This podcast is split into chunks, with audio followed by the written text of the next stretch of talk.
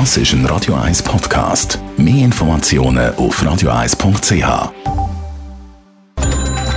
Netto. Das Radio 1 Wirtschaftsmagazin für Konsumentinnen und Konsumenten wird Ihnen präsentiert von Blaser Greinicher.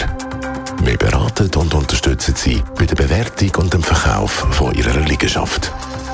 blasergreinicher.ch Adrian Sutter.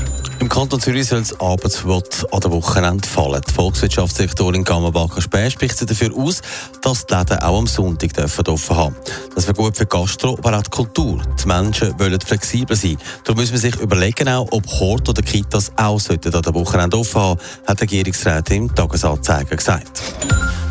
Flughafen Zürich geht es mit den Passagierzahlen wieder aufwärts. Im Oktober sind mit 1,6 Millionen Passagieren dreimal so viele Menschen über Zürich geflogen wie vor einem Jahr. Es sind aber immer noch nur halb so viel wie vor der Pandemie, hat der Flughafen mitgeteilt.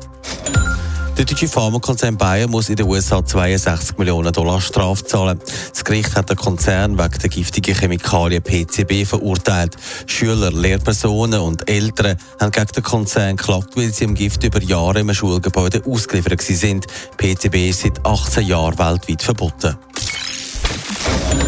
Es gibt viele, die noch lange unter der Corona-Pandemie leiden und auch jetzt noch heftig blüten. Zu der Branche gehört auch die Gastro. Während bei den einen das Geschäft wieder läuft, haben andere teils kaum Gäste und kämpfen ums Überleben. Im Gemeinderat hat man darum Gäste für mehr Solidarität und helfende Massnahmen geweibelt. Adrian Sutter, um was geht es denn da? Ja, die Stadt hat ja schon Sonderbewilligungen gemacht. Da geht es um bauliche Massnahmen auf der Terrasse, aber auch, dass man kann beheizen kann, aber nur mit erneuerbaren Energien. Und die Gastbetriebe dürfen auch weiterhin mehr Platz draussen brauchen als sonst.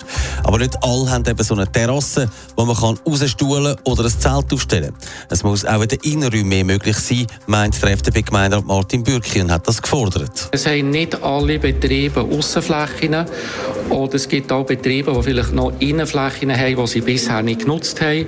Irgendein zusätzliches Säle, vielleicht irgendwie einen Raum, der noch nicht so gut belüftet ist.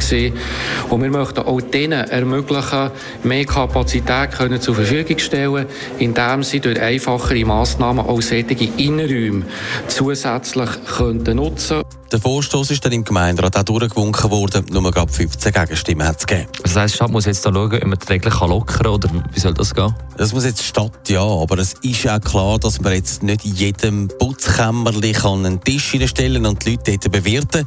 Und man muss sich auch die Frage stellen, ob das dann die Gäste überhaupt wollen.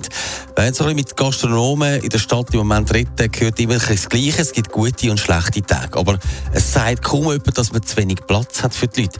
Es gibt aber immer noch viele, die im Moment trotz Zertifikatspflicht oder wegen Zertifikatspflicht das Restaurant überhaupt meiden.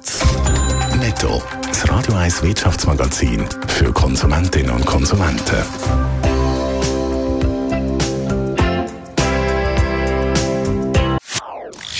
Das ist ein Radio 1 Podcast. Mehr Informationen auf radio1.ch.